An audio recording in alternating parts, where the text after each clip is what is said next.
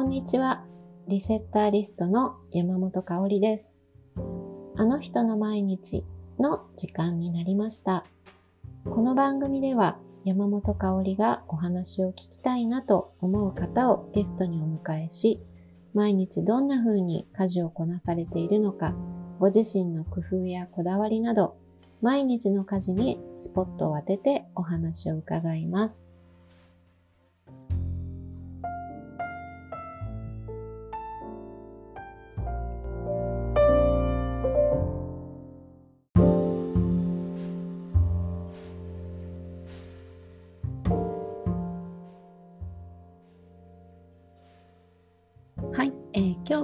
最初にお知らせです。えー、私が代表を務める自分でデザインする家事リスト、リセッターリストの講座ですが、えー、11月中旬をめどにリニューアルします。それに伴って、えー、現在の講座は本日10月29日で、えお申し込みを一旦終了とさせていただきます。また、え、無料で学べる山積み家事を解消する7日間のメールレッスンも、えー、本日10月29日でサービス終了となります。えー、もし気になるっていう方は、えー、本日中は、えー、登録可能ですので、概要欄のリンクからお申し込みください。はい。えー、さてさて、今週も、え先週に引き続き、家事シェア研究家の三木智有さんをお迎えしています。え先週配信した回も素晴らしかったんですけれども、あの今週はまためちゃくちゃ役立つ内容がもう詰まってます。えー、今回はあのミキさんご夫妻のリアルな家事シェア事情についてもかなり、え、細かくお聞きしましたしあと、せっかくの機会なので、あの家事シェアを始めたいけれど何から始めたらいいのか悩んでるとか、あと一応やってるんだけど、どうもうまくいかないっていう方とか、あの家事シェアでお悩みの方の参考になったらということで、えー、その原因と解決策、すごくわかりやすくあの解説していただいています。もう私自身も本当身に覚えのあることばっかりで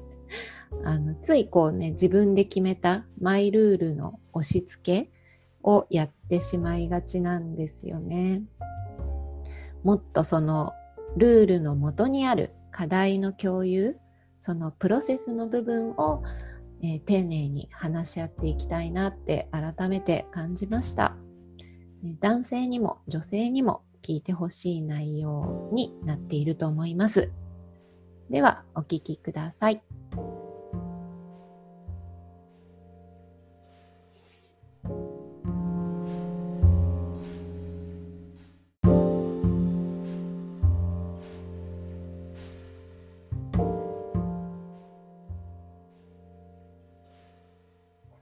はい、えー、今日も先週に引き続き家事シェア研究家の三木智有さんをゲストにお迎えしています。三木さん、こんにちは。こんにちは。今日もよろしくお願いいたします。はい、よろしくお願いします。はい、えー、前回はあのミキさんの家事シェア研究家としてのお仕事のことだったり、あと平日のタイムスケジュールについてあの話を伺ったりしたんですけれども、今回はあのミキさんのご自宅でのそのリアルな家事シェアについて、え、ちょっと聞いていきたいなと思っているのとあとあのせっかくのチャンスなので、えー、家事シェアにお悩みの方も多いと思うのであのアドバイスなんかも、えーと、お聞きしていけたらいいなって思っています。はい。わかりました。はい、お願いします。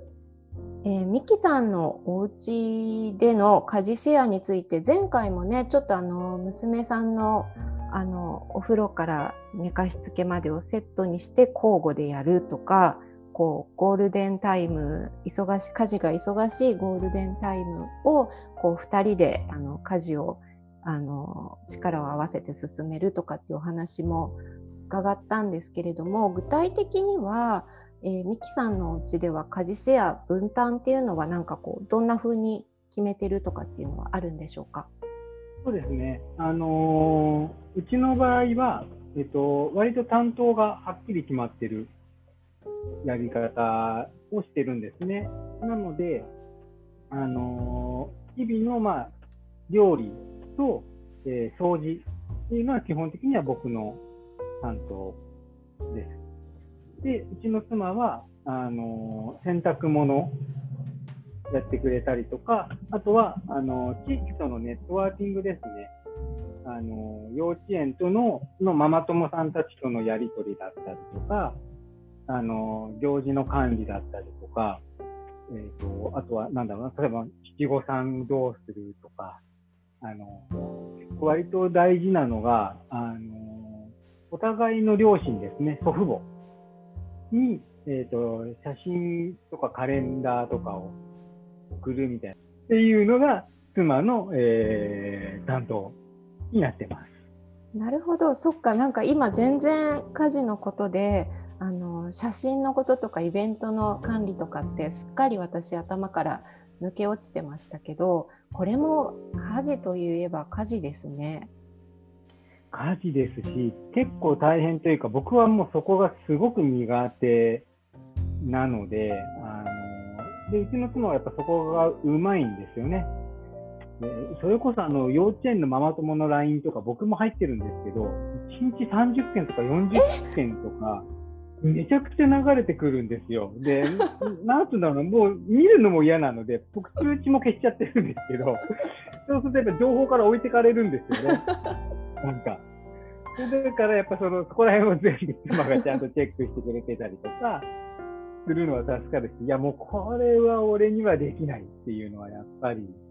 思うので、なんかまあそこら辺はうまいこと分担というかシェアしてますね。なるほど。えー、そっか結構そういう意味での仕事量ってありますねそういうネットワーキングというかコミュニケーションを取り合うっていうことはね。うんうん、なんかその分担はあのね今のお話にもあって奥様がそういうことが上手だ得意だっていうのもあったんですけど分担はそうやってなんか得意なこととか苦手なことみたいな感じでお話し合いがあって振り分けたって感じなんですか？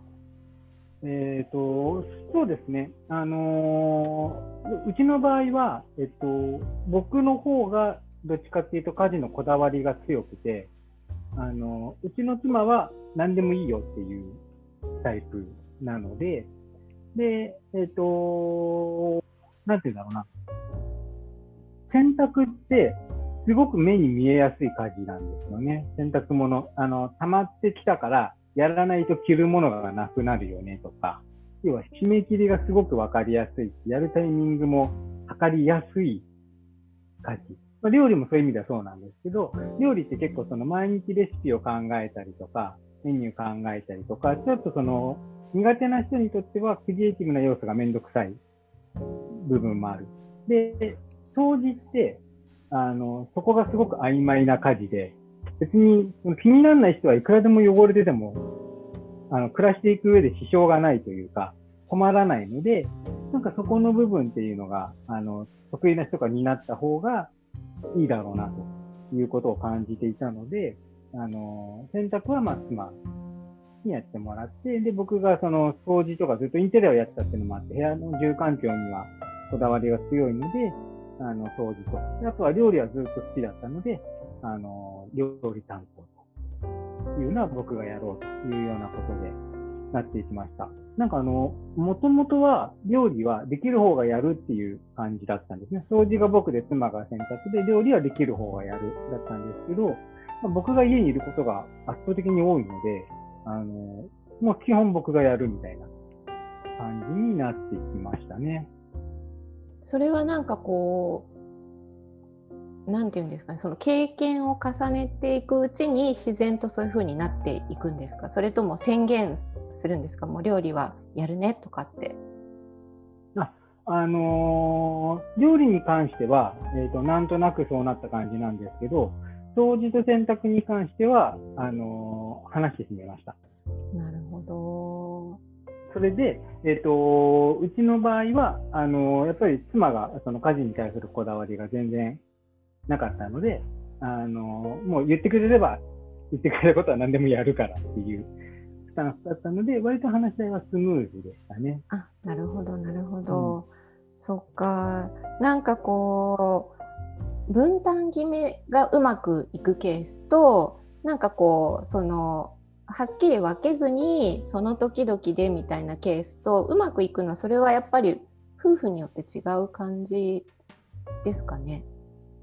そうですね、あのうちはそんな感じでやってるんですけど、あのただいまで家事シェアの話をするときには、あのいつも2つのパターンをご紹介していて、でなんだろういろんな方に、あの家事の分担とかシェアどうやってやってますかって話を聞いていくと、まあ、それぞれやり方が違うんですよね。10人十色というか。なんですけど、よく聞いてると実は、あの、2種類しかないな。ベースとなるものは2種類しかなくて。で、あの、その2種類どっちがいいわけでもないんですけど、その2種類でうまくいってる人もいればうまくいってない人もいて、で、それはその2種類の運用の仕方が全く違うからっていうところを、あの、やっぱ活動していく中で見つけて、で、その2種類が何かっていうと、一つが、あの、主婦型ってうちでは言ってるんですけど、なんて言うんだろうな、専業主婦みたいな感じで、一人の、まあ、ママさんならママさんが家事とかを全部担ってますと。中心人物です。で、あのその下に紐づくようにして、えー、パパがそれをお手伝いするとか、お子さんが手伝いするとか、家事代行さんが入ってくれるとか、っていうような、あの、組織図でいうとトップダウンみたいなやり方が一つの主婦型。で、だから専業家庭とか、あとはそのパパが家事全然得意じゃなくって、ママが、ママの方が家事のスキルが高いよっていう家庭は割とこの主婦型が多くて。で、もう一個が、あの、うちでやってるみたいな担当型ですね。えっ、ー、と、料理はママ担当、掃除はパパ担当とか、洗濯はどっち担当、ネットワーキングは誰担当みたいな感じで担当を決めて、そこで回していくと。で、大体この主婦型か担当型、そのそれぞれ微妙な違いはあるんですけど、大きく分けるとこの2つに分けられます。で、ただ、あの、うまくいくやり方っていうのがこれ2つ全く逆で、で、どうやったらうまくいくかっていうと、あの、主婦型の場合は、えっ、ー、と、なんていうんだろうな。やっぱりこう、主婦となる人が、パパとかにこうお願いしたり指示を出す機会がすごく増えるんですよね。うんうん、で、やっぱストレスがどういう時に溜まるかって、その指示を出したり出されたりする時に一番ストレスが溜まるので、うん、だからその指示出すのがめんどくさくなっちゃって、自分でやって、結局自分がほとんどやってるとか、うん、で言われたけど、あの、もう今忙しいのになんでめんどくさいな、みたいな気持ちになっちゃったりとか、その瞬間をいかに楽にしてあげるかっていうのが運用のコツで、うんうん、なので、あの、うちではスケジュールブロックをしましょうっていうふうに言ってて、要は、主婦型の場合は、そのパパさんが何をやるかは別に決めなくていいので、何をやるかよりも、いつ動けるかっていうのをちゃんと決めておきましょう。だから、まあ、すごく簡単に、例えば、朝ごはん食べたら、あの、今日はこの後掃除するからあなたも一緒にお願いねとかでもいいですし、前回話したゴールデンタイム、あの、一緒に家事やりましょうとか、っていう風でもいいので、要はお願いしたりされたりするタイミングっていうのをちゃんと予約しておくことでお願い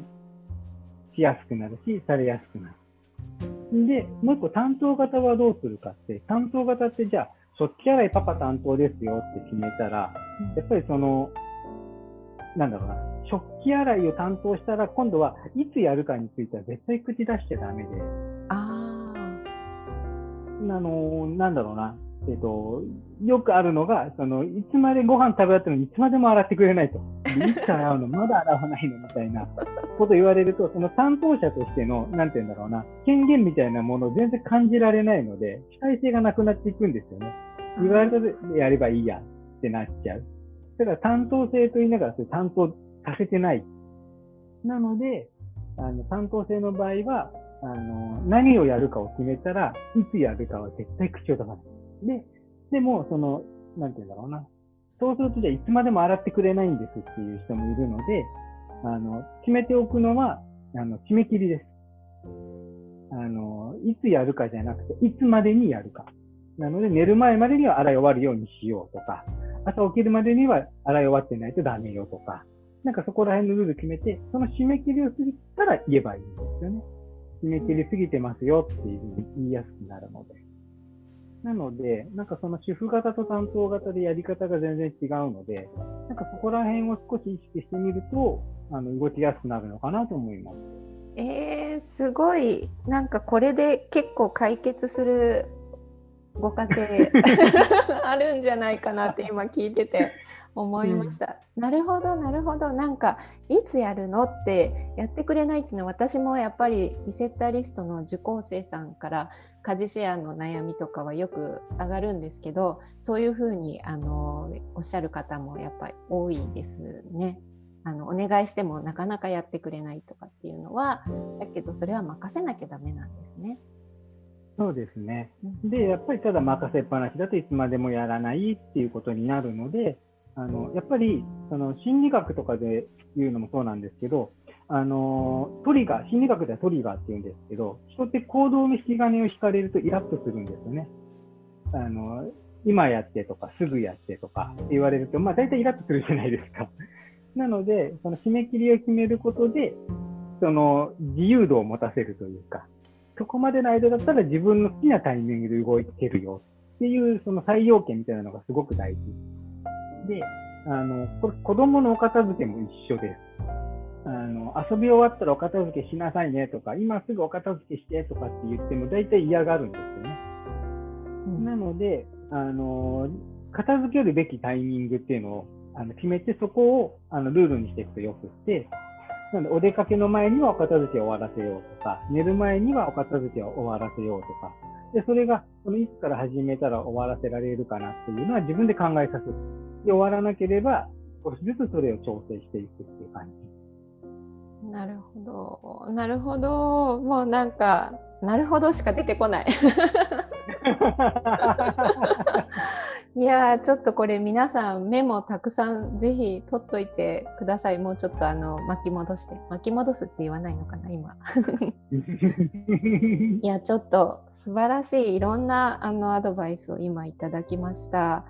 えっと今ねお子さんのそのお片付けの話もちょっと出たんですけれども、えー、ミキさんのお宅には5歳の娘さんがいるということなんですけども、あの娘さんも家事参加はされているんですか？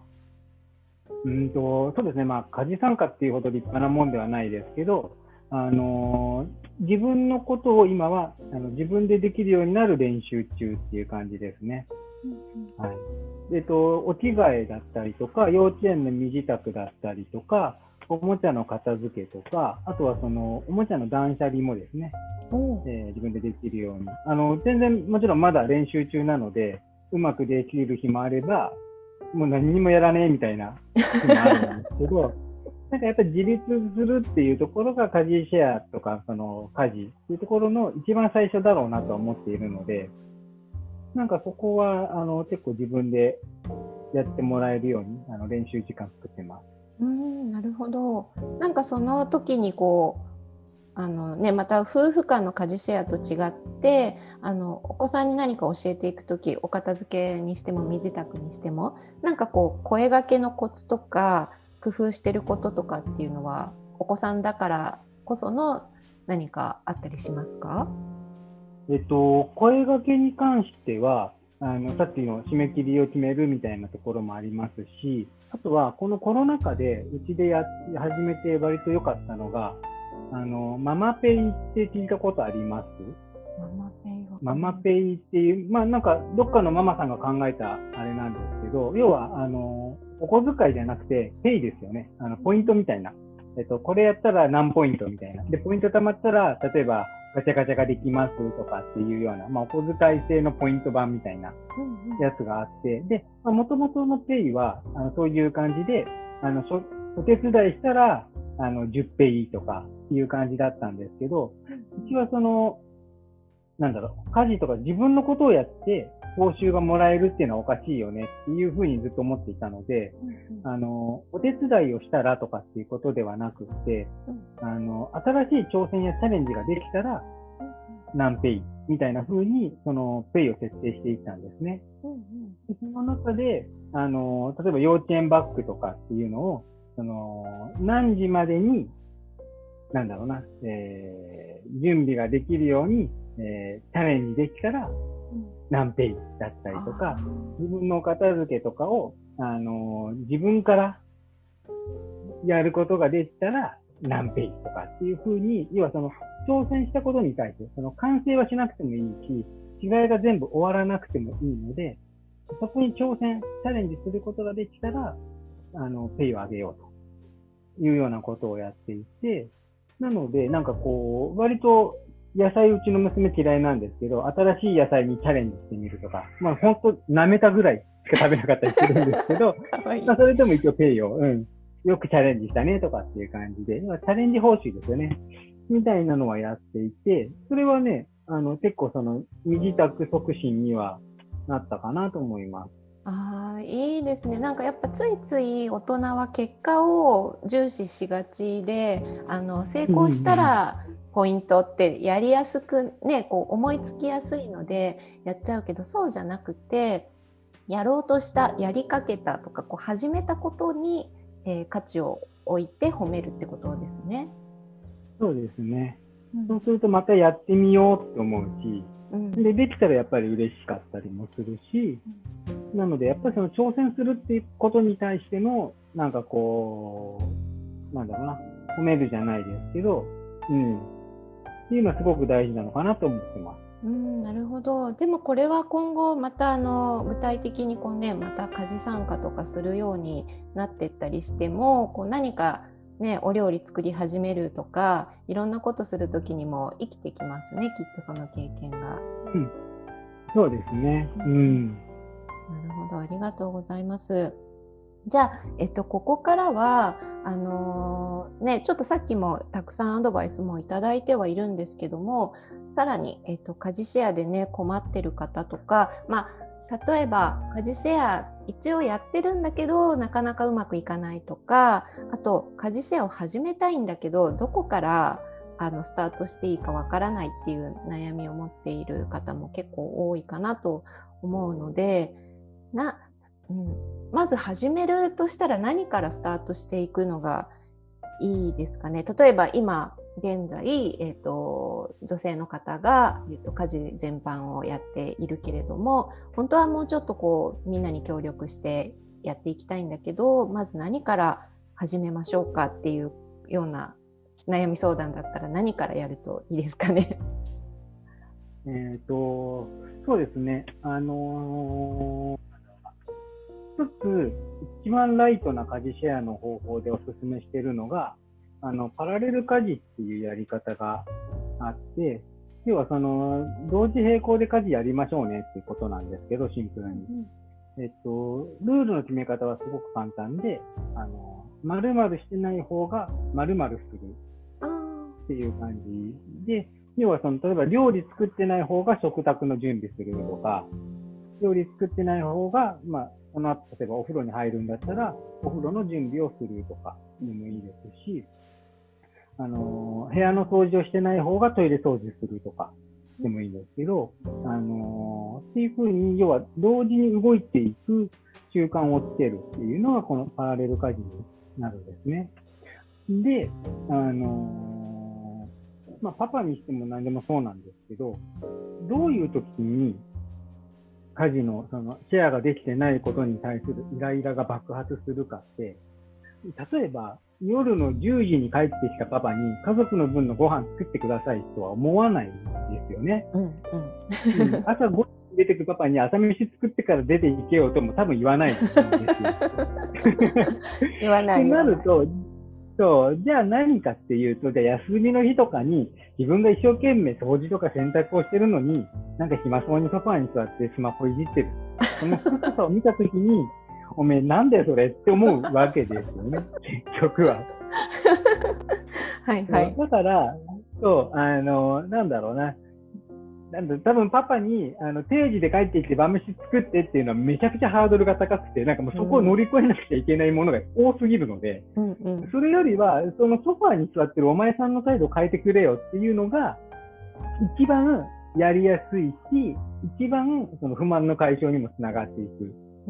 やり方になります。なので、えっと、一緒に動いていく。で、その時のやり方として、〇〇してない方が〇〇するみたいな感じで、えー、要は習慣化させていくっていうことが大事かなと思います。なるほど。それがパラレル家事っていうふうに呼ばれているんですね。確かになんか想像がつきますね。こっち、私だけがなんかすごくやってるのにとか、まあ反対もあるかもしれないですけど、とにかくメインで動いている人が一生懸命やってる時にもう一人の人がなんかやることなさそうみたいな状態がよろしくないと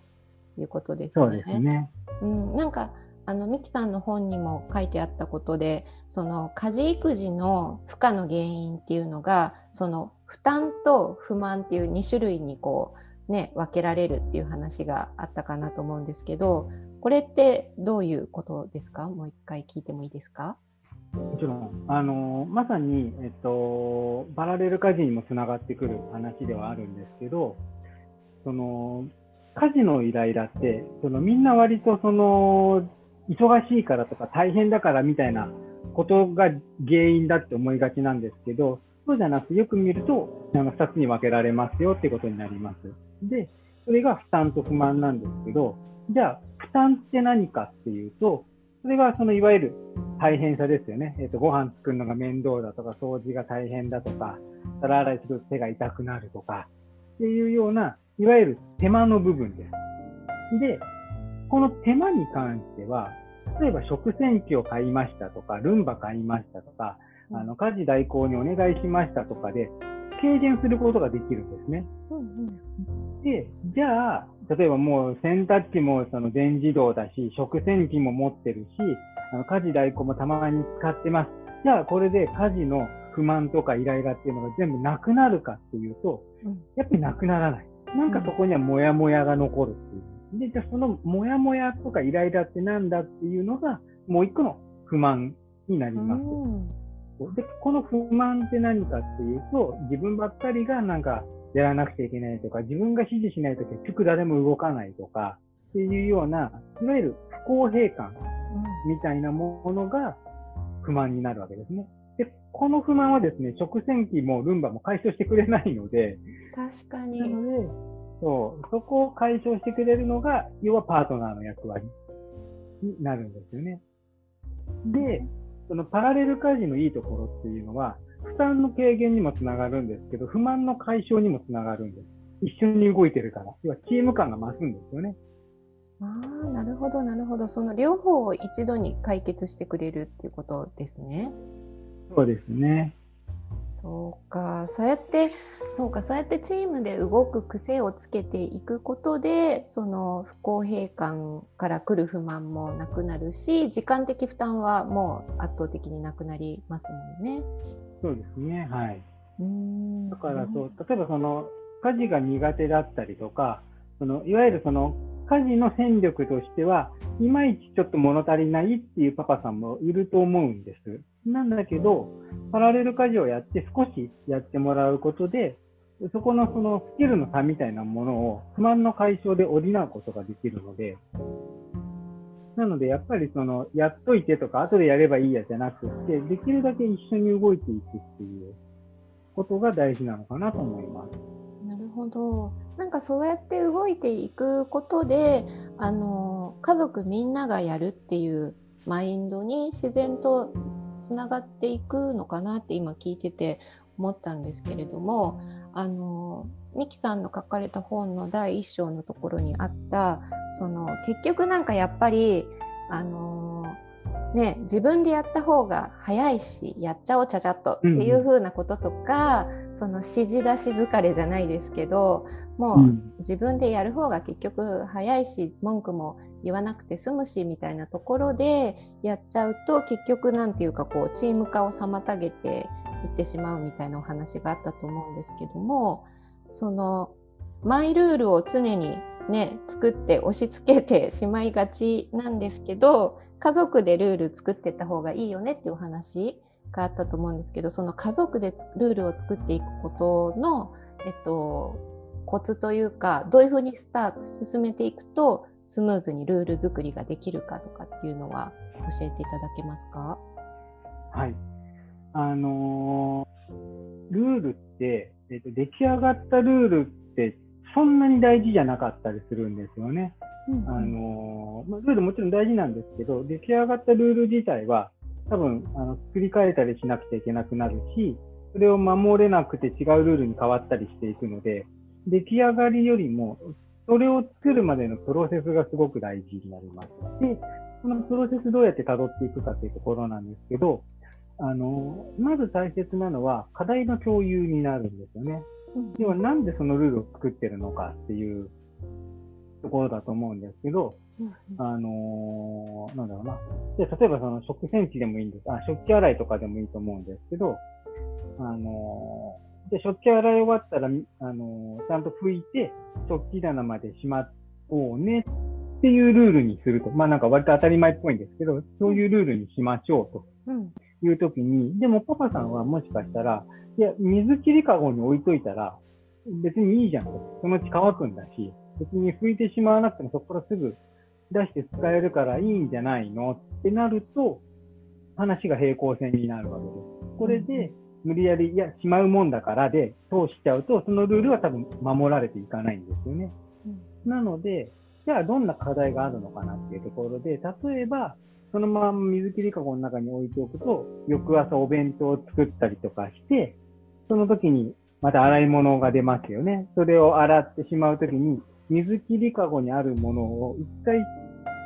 あの、食器棚にしまってからじゃないと洗い物ができない。朝めちゃくちゃ忙しくて慌ただしいのに、その一手間がものすごく嫌なのっていう課題感みたいなものが共有できていれば、じゃあどうしようかっていうふうに、初めてそこで会話が成立する。なので、この課題感をまずは共有した方がいいです。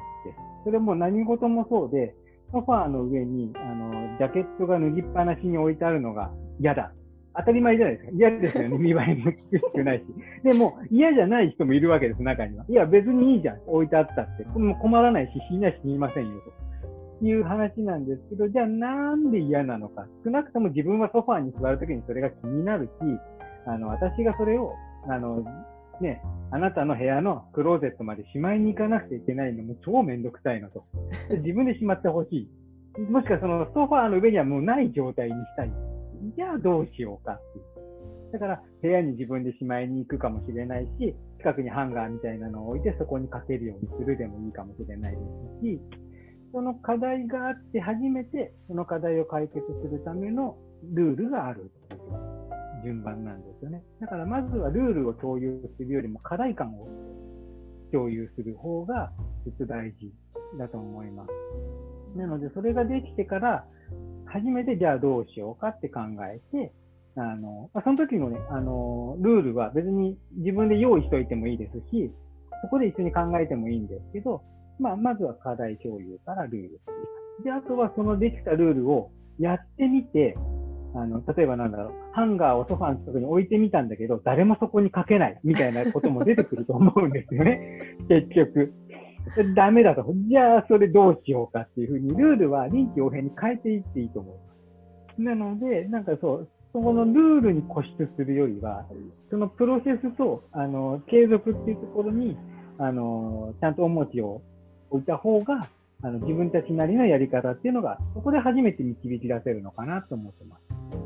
いやなんかやっぱり自分がやってきたこととか振り返ってもこういう風にしたらみんなやりやすいかなとか1人で考えて1人でルール作ってなんか発表してあれうまくいかないみたいな 空回り感がやっぱりあったりするんですけどだからその課題が何かっていうのを共有しないと結局その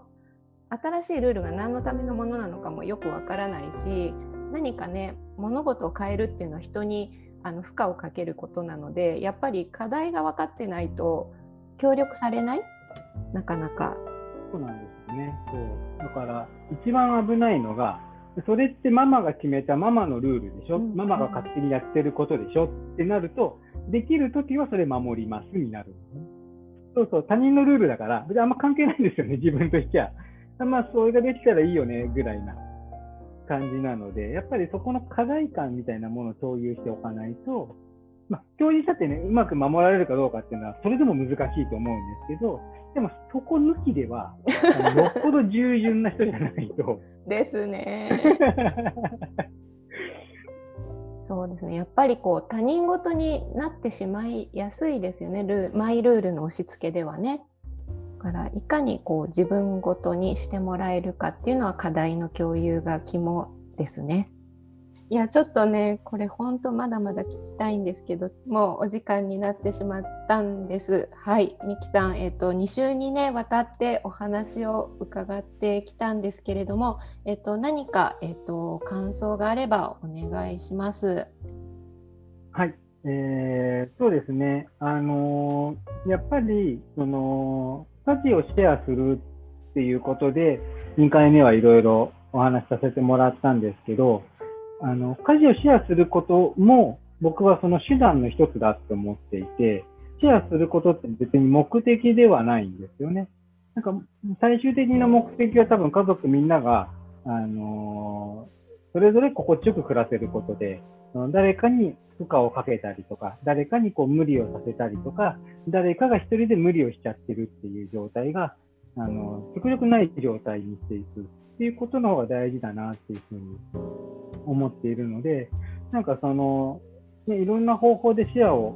しながら、え、そこの無理したり無理させたりっていうのが軽減されていけばいいのかなというふうに思っております。なるほどです。本当だそうですね。なんかこう正解の形はないし、その割合も50-50こそが全てというわけでは全くないですし、そのご家庭に合ったやり方を見つけていければ、やっぱり一番いいのかなと私も思いました。はい。はい。で、ミキさんはあの今日ね家事シェアの話をたくさん聞いたんですけど、あのねインテリアコーディネーターさんというえっとお顔もお持ちで。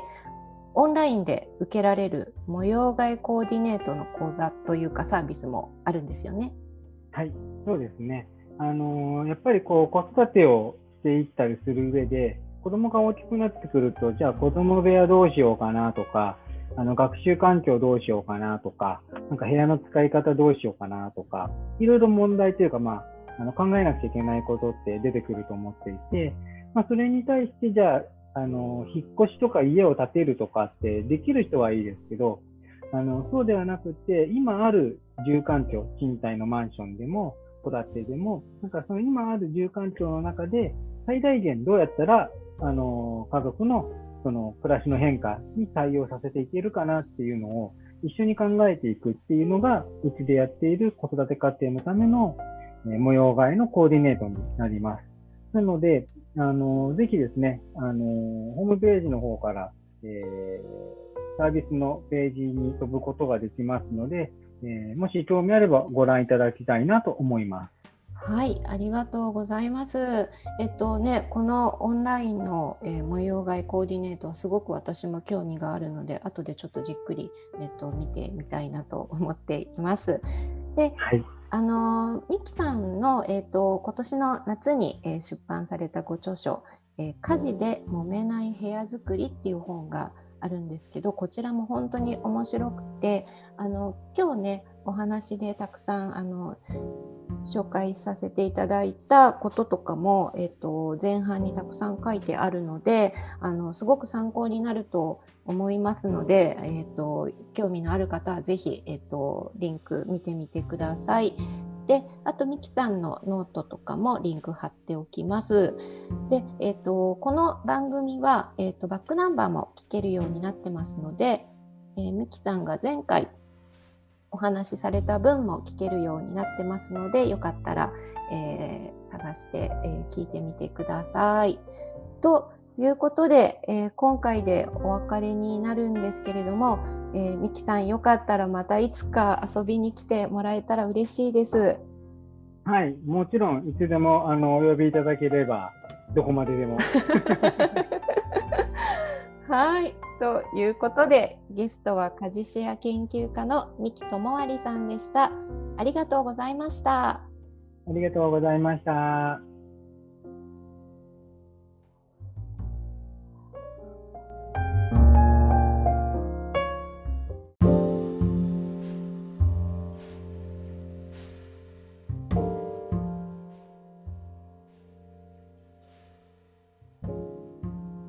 今回のあの人の毎日はここまでとなります。いかがでしたでしょうか？家事をしながら家事の合間に